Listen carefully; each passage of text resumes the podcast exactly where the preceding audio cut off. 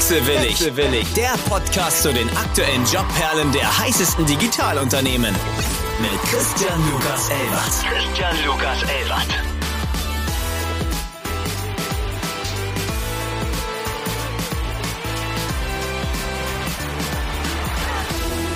Einen wunderschönen guten Morgen zu einer weiteren Folge Wechselwillig. Dienstag, die Zeit für einen neuen Job. Heute jemand zu Gast aus einer Branche, die wir bis dato noch nicht beleuchtet haben. Das sind meine absoluten Favorites. Vor allem aber, weil es ein sehr, sehr aktuelles Thema in den letzten zwei, drei Jahren getroffen hat. Unsere aktuelle politische Situation ein bisschen äh, hinterfragt, wie wir das unterstützen. Daher freue ich mich sehr heute, Steffen Buch, CPO von Canby, begrüßen zu dürfen. Einen wunderschönen guten Morgen. Hallo Christian, ja, ähm, vielen Dank für die Einladung und ich freue mich auch sehr, heute hier sein zu dürfen. Ich bin sehr gespannt, was wir heute über dich erfahren werden, über Canby und was deine Challenges in deinem Alltag sind. Wir fangen wie immer mit unserer tollen Kategorie hängen geblieben an. Die meisten unserer Gäste und Gästinnen entscheiden sich nicht bewusst für eine kleine Startup-Karriere. Bei dir sieht das so aus, wenn ich mir deinen Lebenslauf angucke, dass du irgendwann doch einmal abgebogen bist und auch den Absprung nicht geschafft hast. Was müssen wir über deinen Werdegang wissen? Hängen geblieben? Auf jeden Fall, ja. Also ich würde sagen, ich bin äh, nicht hängen geblieben, sondern habe mir das bewusst ausgesucht und ähm, ja, vielleicht was wissenswert zu meinem Werdegang ist. Ich habe irgendwann mal ganz woanders angefangen und zwar war ich Zeitsoldat bei der Bundeswehr, habe mich für zwölf Jahre da verpflichtet, habe dort die Ausbildung zum Offizier gemacht äh, und dann dort auch studiert bin dann äh, gegen Ende dieser zwölf Jahre ins Personalwesen innerhalb der Bundeswehr gewechselt und habe dann nach diesen zwölf Jahren nahtlos daran angesetzt, erstmal über diese Station in der Beratung bei PricewaterhouseCoopers, dann Zalando, dann äh, Fissmann, äh, wo ich Personalchef war. Von da aus ging es dann äh, geradeaus in die Startup-Welt, wo ich äh, zunächst äh, in London bei einem kleinen Startup namens Beamery gearbeitet habe und seit Ende letzten Jahres zurück in Deutschland und ähm, da trat dann Canby auf den Plan, wo ich jetzt seit Anfang Januar bin. Wenn du warst ja 2014, 2017 bei Zalando, also ich würde mal sagen, die erste große Scaling-Phase, wenn ich das noch richtig einordnen kann. Also hast du vermutlich da genug Herausforderungen mitnehmen müssen warst du danach so durch, dass du dir gedacht hast, boah, jetzt wieder erstmal Konzern?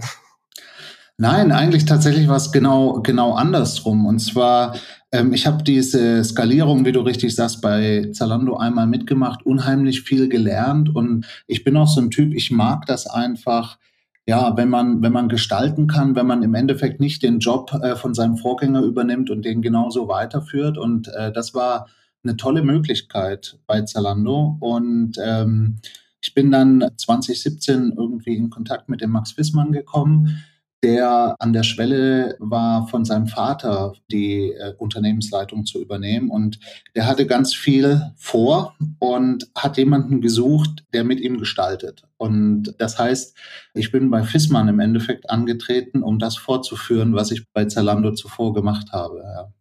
Was würdest du sagen, konntest du aus deiner Karriere ähm, als Zeitsoldat bei Zalando am besten übertragen oder anwenden? Ja, ähm, in unübersichtlichen Situationen die Ruhe zu bewahren. Äh, das heißt, äh, da, da sind natürlich immer ganz viele Sachen gleichzeitig passiert und ähm, oft ist es auch so gewesen, dass man sich erstmal ein, ein Bild der Lage machen musste, bevor man dann gesagt hat, okay, äh, in die Richtung geht das jetzt. Und äh, das ist definitiv was, was ich in der Bundeswehr gelernt habe und was ich bis heute äh, sehr gewinnbringend einsetze. Also ich will jetzt die zwei Felder nicht zwangsläufig miteinander vergleichen, aber viele Situationen auf einmal sind dann vermutlich doch der gemeinsame Nenner. Aber ich mag die Geschichte so vom, vom Soldaten zum äh, Fashion E-Commerce ist natürlich auch eine sehr interessante Reise. Wenn du jetzt sagen würdest, du guckst dir deinen Lebenslauf an, was ist der rote Faden oder wie würdest du deinen roten Faden definieren? Ich bin eine Person, die auf jeden Fall immer Lust auf Neues hat. Das heißt, äh, für mich ähm, ist es sehr spannend, sich auf neue Themen einzulassen, ähm, auf neue Menschen einzulassen, auf neue ähm, Aufgaben einzulassen. Und äh, das äh, hört sich zwar am Anfang so an, dass ich auch diese zwölf Jahre Bundeswehr, dass das halt ein Themenblock war, aber eigentlich waren das immer so ja, äh, irgendwas zwischen zwei und vier Jahre, bevor ich dann innerhalb der Bundeswehr auch eine, äh, eine andere Herausforderung angenommen habe. Und das würde ich sagen, das zieht sich so durch mein, ähm, durch mein Leben äh, bis, bis heute. Und äh, ich möchte das ganz gerne natürlich auch beibehalten. Also ich stelle mir das unheimlich schwer vor, wenn, wenn man ähm, zu einem bestimmten Zeitpunkt, egal ob das jetzt mit, mit 30, mit 40 oder mit 50 ist, sagt, hey, ab jetzt äh, bleibe ich da, wo ich bin und das mache ich bis zur Rente. Äh, das ist so ein Gedanke, der bei mir überhaupt nicht vorkommt und ähm, wo ich einfach auch ganz aktiv daran arbeite, dass das nie so sein wird.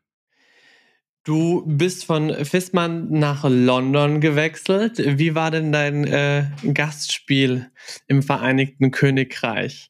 Das war ja tatsächlich zum allerersten Mal der englischsprachige Raum und damit vermutlich auch eine ganz andere Unternehmenskultur, oder nicht? Auf jeden Fall. Äh, und äh, also das Englischsprachige war eigentlich nicht das, das Problem, weil ich äh, sowohl bei PricewaterhouseCoopers als auch bei Zalando als auch bei Fissmann schon sehr international gearbeitet habe und eigentlich mein Tagesablauf mehr in Englisch stattgefunden hat als in Deutsch. Tatsächlich habe ich festgestellt, dass es schon kulturelle Unterschiede gibt, obwohl man, obwohl wir ja, ich sag mal, mit England nicht so weit auseinander sind. Ähm, aber es, es sind schon hier und da ein paar Feinheiten auch, auch Dinge, die man, die man, wenn man an Projekten gemeinsam arbeitet, einfach beachten muss. Und, und von daher war das ein sehr interessantes Learning, dass man, dass man einfach auch da sich auf eine neue Kultur einstellen muss, um dann auch wirklich erfolgreich zu sein. Du hast dann scheinbar genug von Fish and Chips gehabt und hast dir gedacht, äh, zurück ins, ins Vaterland. Das ist ja nochmal eine ganz andere Thematik, die du jetzt bedienst. Canby, kannst du uns gleich einmal vorstellen? Ich vermute mal aber schwer, du wirst ja mit in den vorherigen Firmen mit vielen Experten gearbeitet haben, bei Zalando E-Commerce-Experten, äh, bei Fissmann vermutlich auch mit Ingenieuren, also relativ techlastig. Und äh, jetzt bist du ja auch, wie viele unserer Gäste, im Blue-Collar-Bereich unterwegs. Das heißt, du wirst dich ja auch viel mit Pflegekräften auseinandersetzen müssen. Und das ist vermutlich eine ganz neue Herausforderung, hier eine Firmenkultur aufrechtzuerhalten. Fakten, Fakten, Fakten. Ich kann ja vielleicht mal ein paar Sätze grundsätzlich zu Canby sagen und, und wie Canby auch ähm, entstanden ist. Canby ist, ist ein? Startup. Ja, genau. Was ist dieses Canby? Äh, Canby ist ein Startup im Bereich der häuslichen Pflege.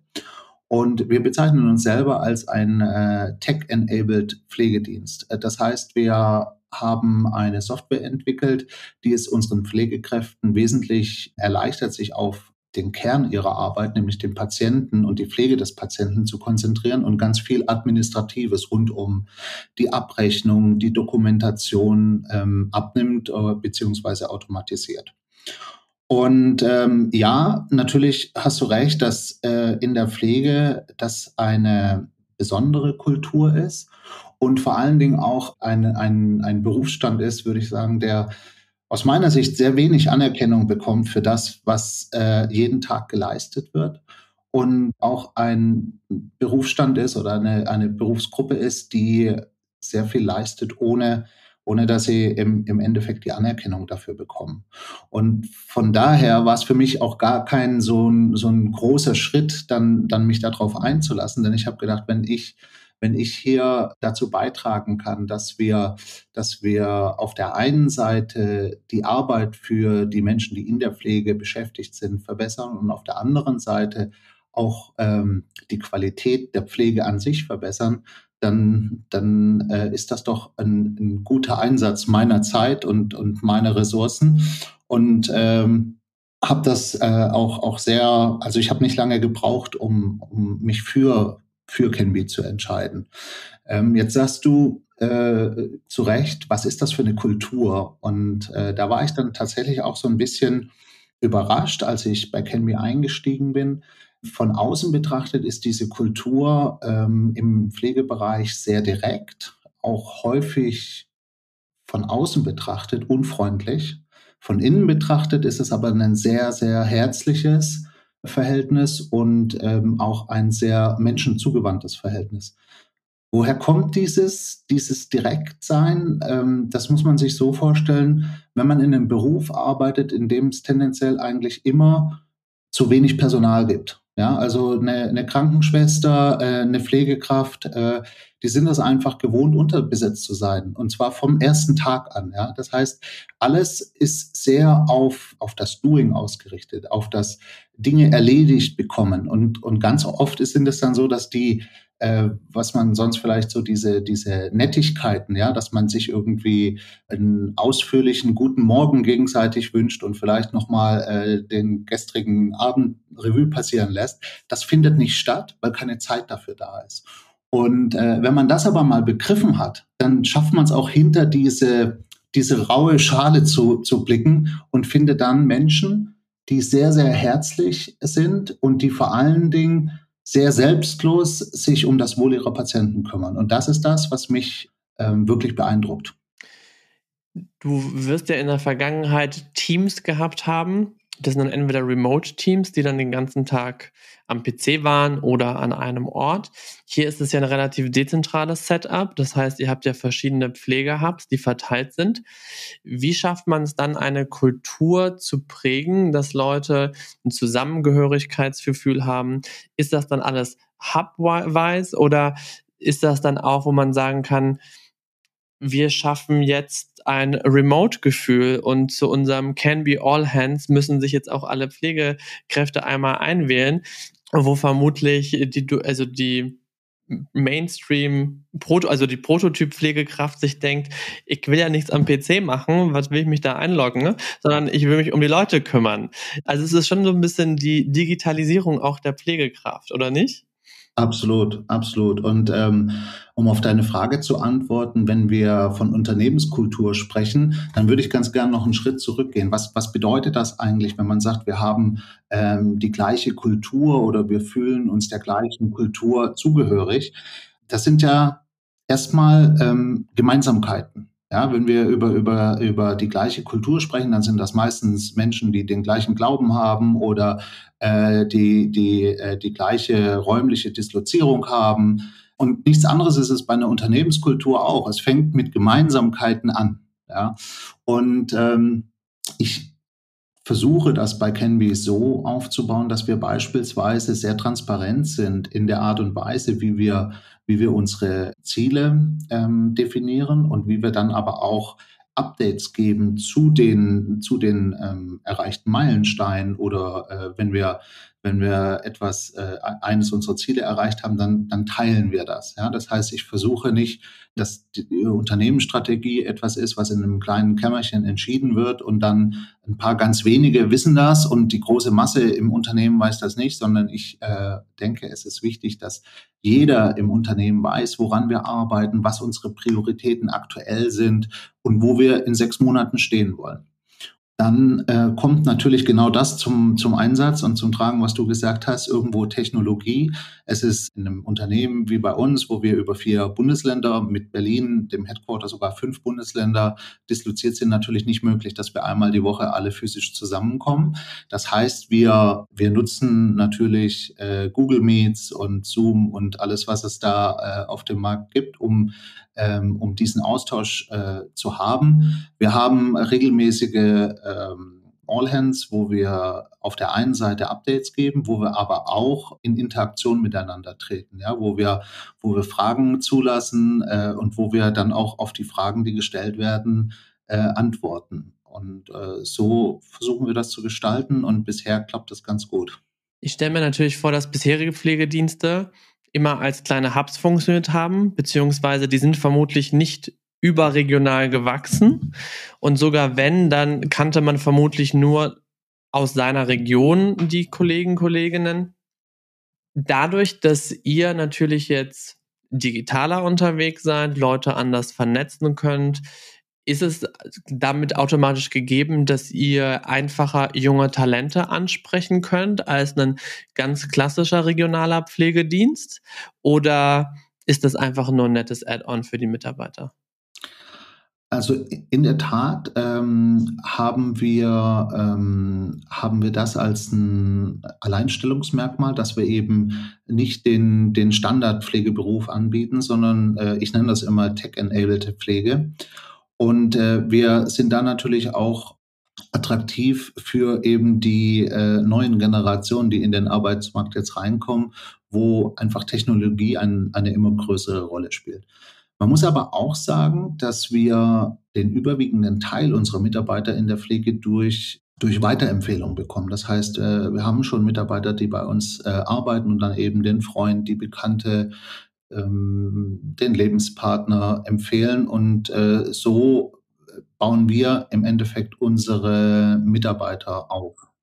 Empfehlen die Leute dann euch weiter als Arbeitgeber, weil ihr als Arbeitgeber anders seid, weil ihr mehr zahlt, weil weniger Überstunden. Was macht euch zu anderen Pflegediensten aus, abgesehen von dem Tech-Enablement und der Digitalisierung von diversen Prozessen, wo man sagt, geil, also für die, Bock ich, für die habe ich richtig Bock zu arbeiten. Ja, also wir versuchen mit unserem äh, Modell die, die althergebrachten Strukturen, die es in so einem Pflegedienst gibt, ähm, aufzuteilen. Das heißt, wir haben natürlich erstmal den Vorteil, dass wir durch die Zentralisierung von, von wesentlichen Komponenten viele Nicht-Pflegesachen aus der Pflege ähm, oder aus dem, aus dem Alltag ähm, trennen. Beispielsweise eben Abrechnung, beispielsweise aber auch ähm, das, das Personalmanagement oder sowas wie Gehaltsabrechnung. Das ist alles bei uns zentralisiert. Das heißt, der erste Punkt, äh, der erste Pluspunkt bei uns ist, wenn man bei uns anfängt, die meisten Menschen, die in der Pflege arbeiten, arbeiten in der Pflege, weil sie pflegen wollen und nicht, weil sie Abrechnung cool finden. Das heißt, wir ähm, fokussieren die Arbeit an, an den Hubs dann tatsächlich auch sehr auf die Pflege. Dazu kommt, dass wir an die Selbstbestimmung des Hubs denken. Das heißt, wir sind angetreten und sagen, hey, wir wollen im Endeffekt auch ein großes Maß an Freiheit in den einzelnen Hubs belassen. Das heißt, als Team ähm, ähm, wird dort entschieden, wie im Einzelnen ähm, Abläufe geplant werden, wie die Tourenplanung gemacht wird, wer äh, in der Frühschicht, wer in der Spätschicht arbeitet, wer am Wochenende arbeitet. Das sind alles Dinge, die wir als Verantwortung in, ins Team geben, wo jeder sich einbringen kann. Und mit, mit jeder meine ich auch jeder und jede, ähm, ganz unabhängig davon, äh, ob ich jetzt die, die äh, Pflegedienstleitung da innehabe oder ob ich als Haushaltskraft angestellt bin. Du hast gerade gesagt, dass die Hubs eigenverantwortlich handeln, mehr oder weniger.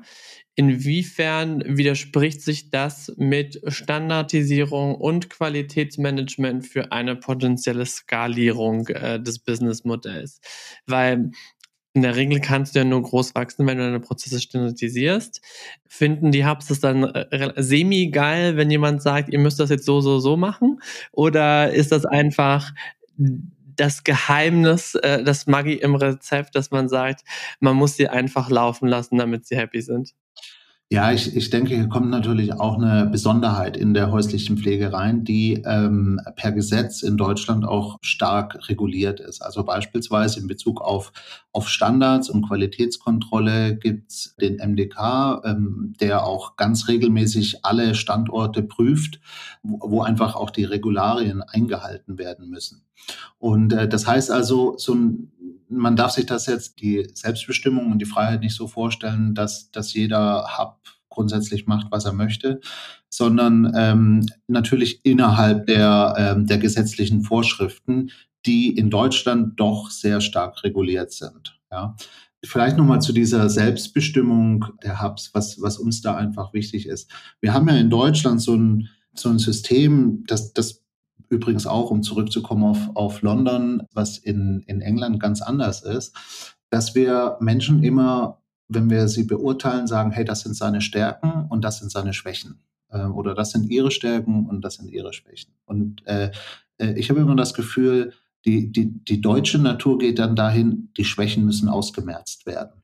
Anstatt, dass man das mal sich äh, überlegt und sagt, was sind denn die Stärken und wie können wir denn den Menschen so einsetzen, dass maßgeblich die Stärken zum, zum äh, Tragen kommen. Und das ist eigentlich genau das Prinzip, was wir auch an den Hubs etablieren, dass wir einfach die Teams so nehmen, wie sie sind, individuell schauen, wer hat wo welche Stärken. Denn Stärken sind meistens auch die Bereiche, wo ich besonders Spaß dran habe zu arbeiten. Und dann einfach das übereinlegen mit den, mit den Tätigkeiten und den Aufgaben, die erledigt werden müssen. Und im besten Fall schaffen wir es dann, dass wir das Team so aufstellen, dass jeder mit seinen Stärken an den Dingen arbeitet, die ihm oder ihr am meisten Spaß machen. Pflegeberufe sind ja oft Berufe für Quereinsteiger oder Ausbildungsberufe. Bildet ihr auch aus oder sagst du, das ist einfach in der aktuellen Phase eurer Unternehmensgründung noch nicht möglich?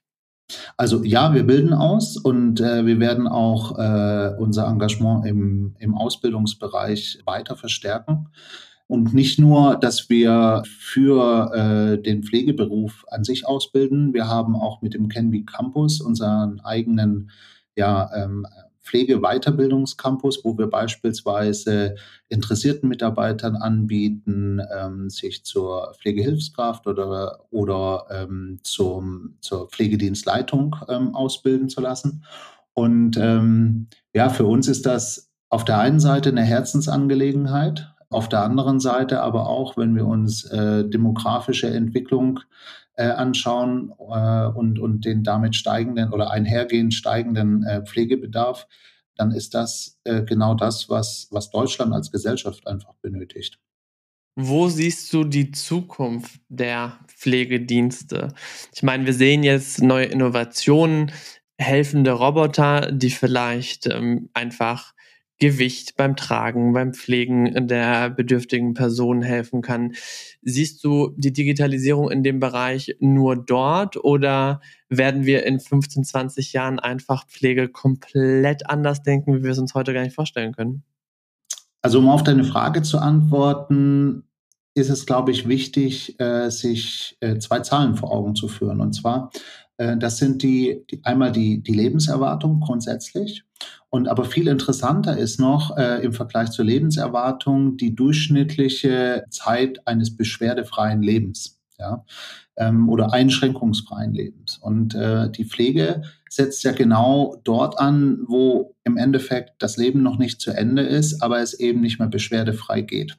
Und äh, auf deine Frage zu antworten, wo ich die Zukunft sehe. Die Zukunft sehe ich äh, im Bereich der Technik genau dort, um im Endeffekt Menschen es zu ermöglichen, länger in, äh, in Würde zu leben, länger in ihrem gewohnten Umfeld zu leben. Und das können natürlich solche Dinge sein, wie du jetzt erwähnt hast, also der, der Roboter, der neben einem abends auf, auf dem Sofa sitzt und mit einem gemeinsam die, die äh, Samstagabendsendung guckt und einem dann äh, behilflich ist äh, in, ins, und ins Bett geleitet. Ja, das, das ist vielleicht noch ein, bisschen weit weg in, in der Zukunft, aber warum nicht?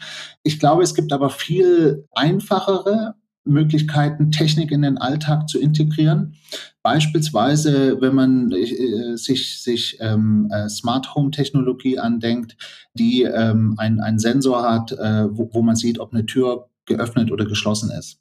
Und ähm, wenn ich jetzt äh, äh, beispielsweise meine Mutter, meine Großmutter ist pflegebedürftig, ist es ja gar nicht so weit her, dass da so ein Sensor an der Tür ist und äh, der Sensor äh, sagt mir, wann die Tür aufgeht und zugeht. Und äh, jetzt äh, sagen wir mal, dass meine, meine Mutter oder meine Großmutter Essen auf Rädern bekommt, dann müsste sozusagen die Haustür irgendwann im Zeitfenster zwischen 12 und 13 Uhr einmal aufgehen, nämlich wenn sie das Essen entgegennimmt und wenn das eben nicht der Fall ist, dass dann ein, ein, ein Alarm, wie auch immer, ausgelöst wird, wo ich dann sagen kann, okay, ich muss mich mal um meine Mutter kümmern.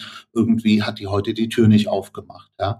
Äh, das ist ja was, was nicht in der Zukunft liegt. Die Technologie ist, ist da und äh, ähm, es äh, bringt aber einfach schon unheimlich viel an, an Lebensqualität. Denn ähm, um das vielleicht auch nochmal abzuschließen, wenn man mit älteren Menschen spricht äh, und, und sagt, hey, wie stellst du dir das, ähm, äh, dein, dein Lebensalltag vor? Einer der ersten Sätze, der immer kommt, äh, ist, ins Heim will ich aber nicht. Ja, ich möchte in meiner Umgebung bleiben. Und, und ich denke, es gibt ganz viele Dinge, die heute schon äh, vorhanden sind, die einfach dabei helfen, diese, diese Zeit zu Hause zu verlängern. Und äh, das ist der nächste Schritt im Bereich der, der Technologie im, im, Pflege, ähm, im Pflegebereich. Ich zwei Sachen zu sagen. Also mit den Robotern habe ich jetzt nicht so Gesellschaftsroboter gemeint, sondern mir ging es ja eher so um diese Exoskeletons, weil wir wissen ja, dass Pflegeberufe ja unglaublich kräftezerrend sind und auch die ganzen, also die Pflegekräfte kommen ja irgendwann an ihre Grenzen mit dem Alter und ähm, die Frage ist, kann man einen Pflegeberuf auch noch ähm, bis zum eigenen Renteneintritt überhaupt ausüben? Und ich glaube, da sind diese Exoskeletons unglaublich toll.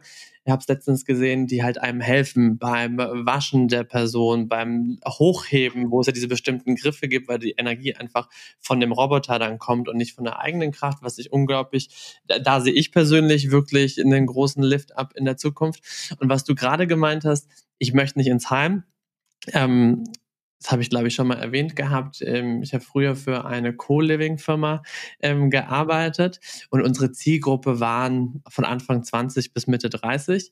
Und wir haben aber unglaublich viele Anfragen bekommen von Leuten 55, Anfang 60, die gesagt haben, hey, ich will nicht alleine leben, ich will aber nicht ins Heim. Ich will nicht in eine Schachtel reingesteckt werden oder generell in eine Box, weil das bin ich nicht. Und ich glaube nicht mal mehr Generationenhäuser, sondern einfach Senioren-WGs, was nicht auch Senioren-WGs, sondern einfach das sind ganz normale WGs, wo Gleichgesinnte in dem Alter sich treffen.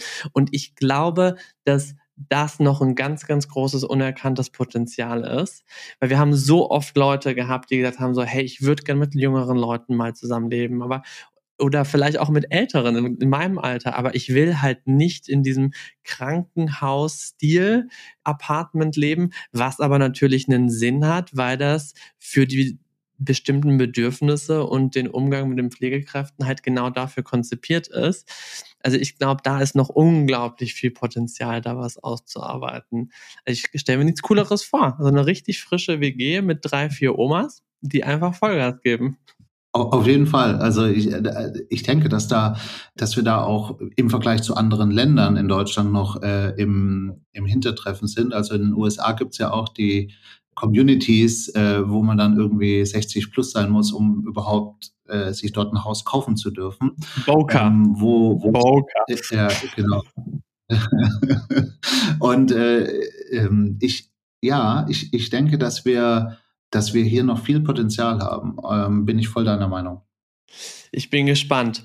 Also es ist wirklich ein sehr großes Thema und ich finde es toll, dass ähm, sich diesem Thema jetzt auch angenommen wird.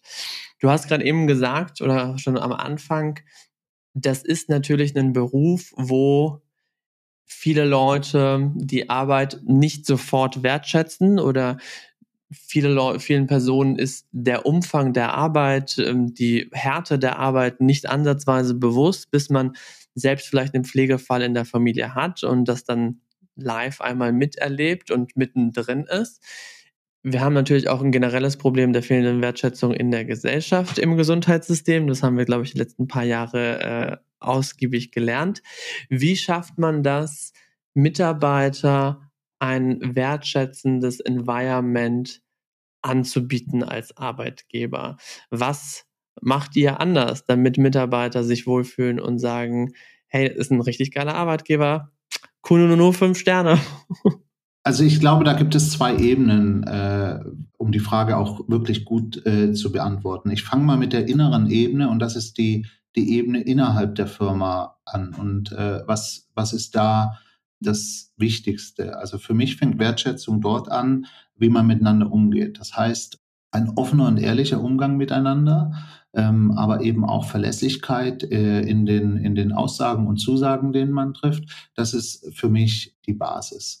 Ähm, darüber hinaus ist es auch so, dass man Rückmeldungen geben muss, dass man äh, beispielsweise auch ähm, Erfolge gemeinsam, äh, gemeinsam feiert und auch äh, gemeinsam auf das Erreichte stolz ist.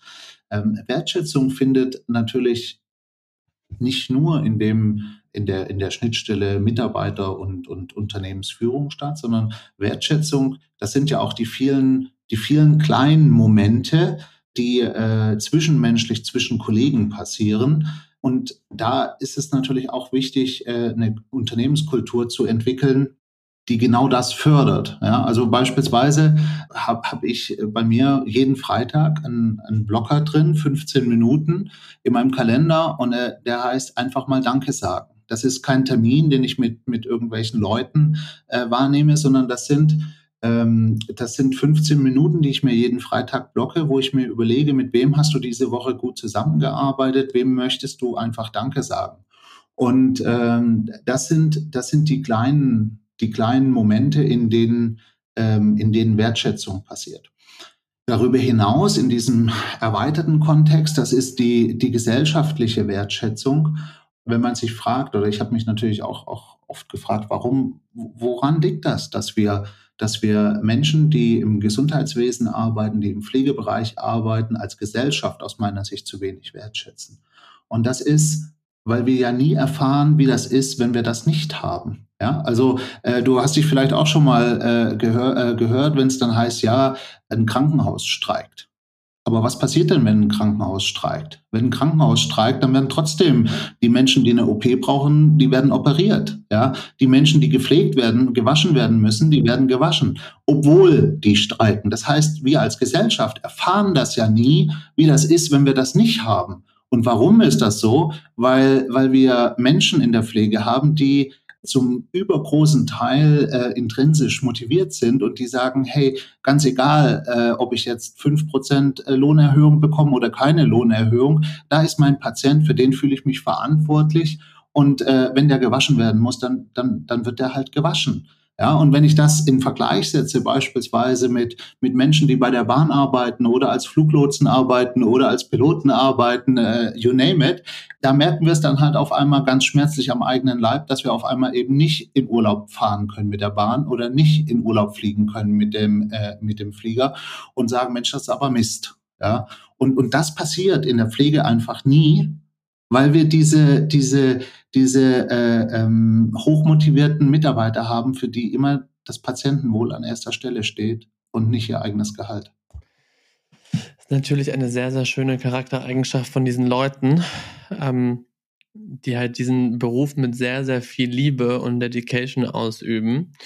Ich glaube, es ist halt auch unglaublich schwer, dann genau diese Leute zu finden, wo man weiß, diese Pfleger und Pflegerinnen werden sich bestmöglich um unsere Pflegebedürftigen kümmern.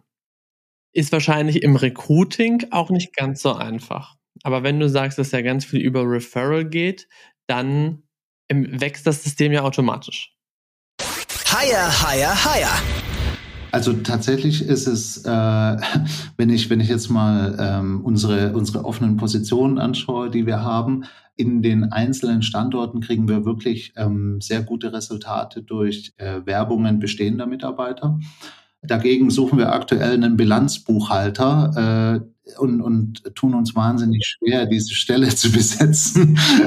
ja, also wenn ich an dieser Stelle mal den Aufruf machen kann, äh, falls jemand jetzt zuhört, Bilanzbuchhalter ist und Lust hat auf ein, auf ein internationales Team, ähm, ein, ein äh, offenes Team, ein Team, das menschlich absolut in Ordnung ist, dann freuen wir uns natürlich über äh, jede Zuschrift. Buchhalter braucht jedes Unternehmen an jeder Stelle.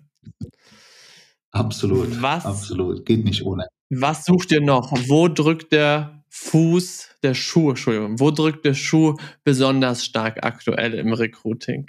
Also äh, ganz ehrlich, äh, wir haben natürlich äh, äh, permanent äh, Stellen im, im Pflegebereich ausgeschrieben und weil wir einfach auch ein wachsendes Unternehmen sind, suchen wir ähm, auch da permanent äh, Pflegedienstleitungen, Pflegefachkräfte, Pflegehilfskräfte, Haushaltshilfen. Aber wenn wir jetzt auf unsere ähm, Headquarter-Position, dann ist es die Bilanzbuchhalter-Position, die uns, äh, die uns ein bisschen Kopfzerbrechen äh, macht. Wir sind auch gerade dabei, ein ähm, ein zentrales Customer Service Team aufzubauen äh, und suchen da noch Verstärkung. Das sind so die, äh, die Top-Positionen, die bei uns gerade vakant sind. Wenn du jetzt einmal Revue passierst aus deinen letzten Jahren, da war ja ein ganzer Blumenstrauß an Erfahrungen und Unternehmen dabei.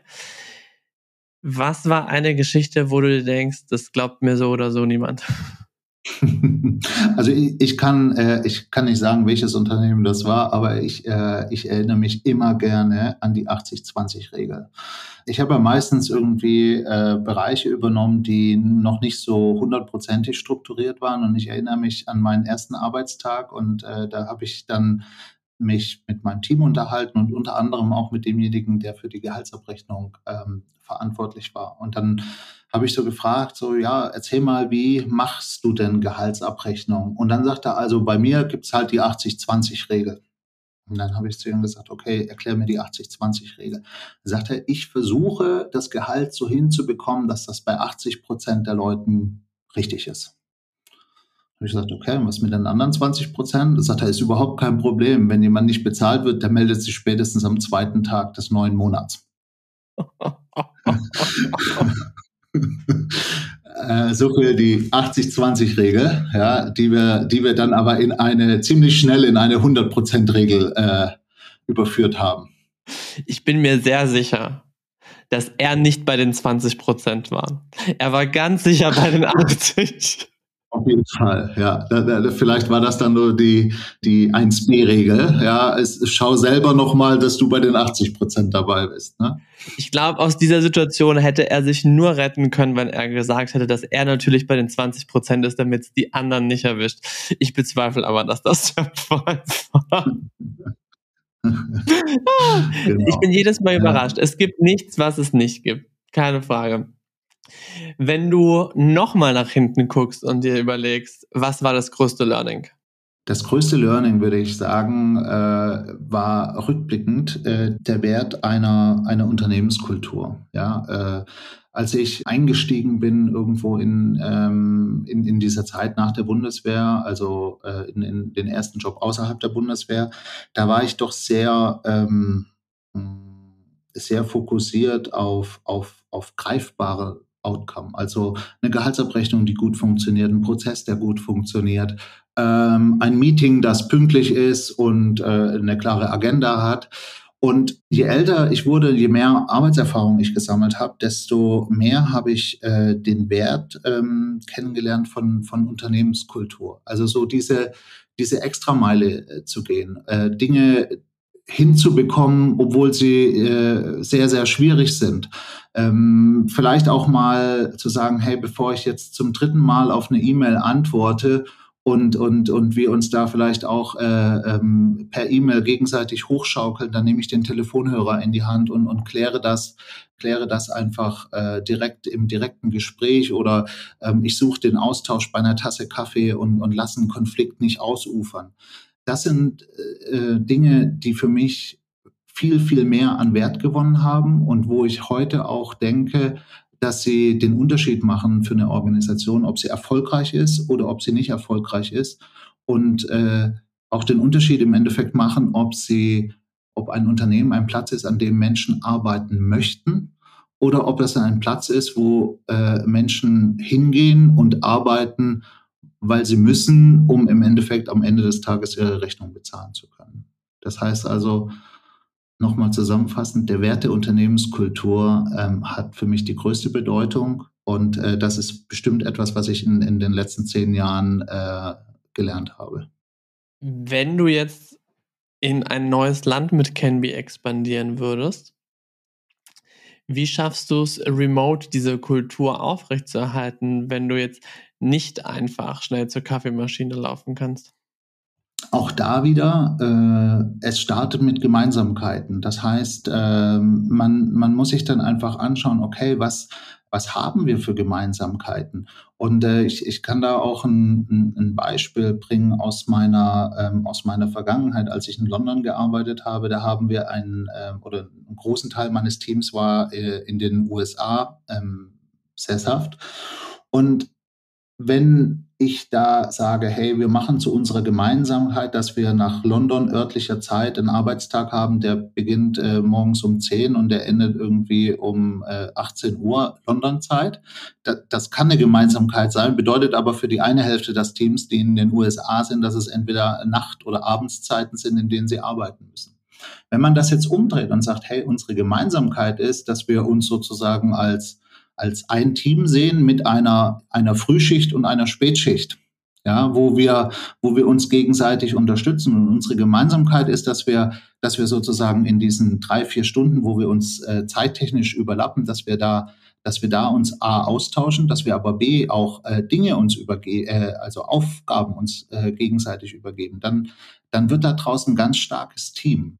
Äh, weil, weil im Endeffekt äh, jeder hat die Möglichkeit, ja, wenn ich in den USA bin und, und äh, ich habe dann am Ende meines Arbeitstages etwas nicht geschafft, dann, dann schreibe ich dem Steffen eine E-Mail. Äh, das ist das Erste, was er morgens um sieben liest und, und kann sich direkt dran machen und äh, die Aufgabe zu Ende zu führen. Und umgekehrt, wenn, wenn mein Arbeitstag in, äh, in London oder in Europa zu Ende ist, äh, dann kann ich jemanden in, in den USA noch was geben und der hat dann vier Stunden Zeit, um, um das ähm, ähm, zu Ende zu machen, ohne dass einer von uns außerhalb der Rahmenarbeitszeiten hätte arbeiten müssen. Und äh, ich glaube jetzt auch auf Kenby bezogen, wenn wir in einem, in einem äh, in einem neuen Land starten, äh, dann, dann kommt es darauf an, dass wir Gemeinsamkeiten finden und dass wir, dass wir äh, diese Gemeinsamkeiten so definieren, dass jeder einen Benefit davon hat. Das heißt also, äh, die gesamte Firma muss, muss daran glauben, dass das Sinn macht, dass wir, dass wir diese Gemeinsamkeiten haben. Und äh, das ist äh, der Schlüssel, um aus, aus äh, Teams äh, von getrennten äh, Locations oder ausgetrennten Locations ein Team zu machen. Super interessant leider auch schmerzlich am eigenen äh, Leib kennengelernt, wenn man in Chicago um 4 Uhr morgens aufstehen musste für den ersten Call. Das war definitiv kein Spaß. Ich mag aber den Ansatz zu sagen, wir haben nicht kleine Teams, die ab und zu mal kommunizieren, sondern wir haben ein großes Team und wir haben natürlich länderspezifische Aufgaben, aber wir haben gemeinsame, also wir haben einfach Gemeinsamkeiten. Ich glaube, das würde vielen Unternehmen helfen diese Sache so zu sehen und ähm, das Leben für viele Mitarbeiter vermutlich und das Arbeiten einfach effizienter und lebenswerter machen. Auf Steffen, das war mein Mikro. das, mein Mikro wollte mir gerade sagen, das wird jetzt Zeit. Wir haben ein bisschen überzogen. Es war aber ein sehr, sehr interessantes Thema. Ähm, es hat mir persönlich Spaß gemacht, dir zuzuhören. Ich finde die Branche und die Thematik unglaublich spannend, unglaublich wichtig, dass sich da was bewegt und dass da auch endlich mal ein bisschen was passiert. Ähm, wir werden alle älter, es wird immer mehr ältere Leute geben. Daher sollten wir uns auch rechtzeitig mit diesem Thema beschäftigen. Ende Gelände. Vielen, vielen lieben Dank für deine Zeit, für dein, deine sehr, sehr lehrreichen Insights. Ich hoffe schwer, dass viele Leute diesen Podcast dafür nutzen können, ein bisschen mehr Interesse an dieser Thematik zu gewinnen und hoffentlich sich bei dir einmal melden. Vielen, vielen, vielen lieben Dank. Vielen Dank auch von meiner Seite. Schön, dass ihr mich eingeladen habt, dass du mit mir das Interview geführt hast. Ich habe es auch sehr genossen. Dankeschön dafür. Ich wünsche dir noch einen wunderschönen Nachmittag und hoffe, wir laufen uns ganz bald über den Weg. Absolut. Ja, das gleiche wünsche ich dir auch. Bye, bye.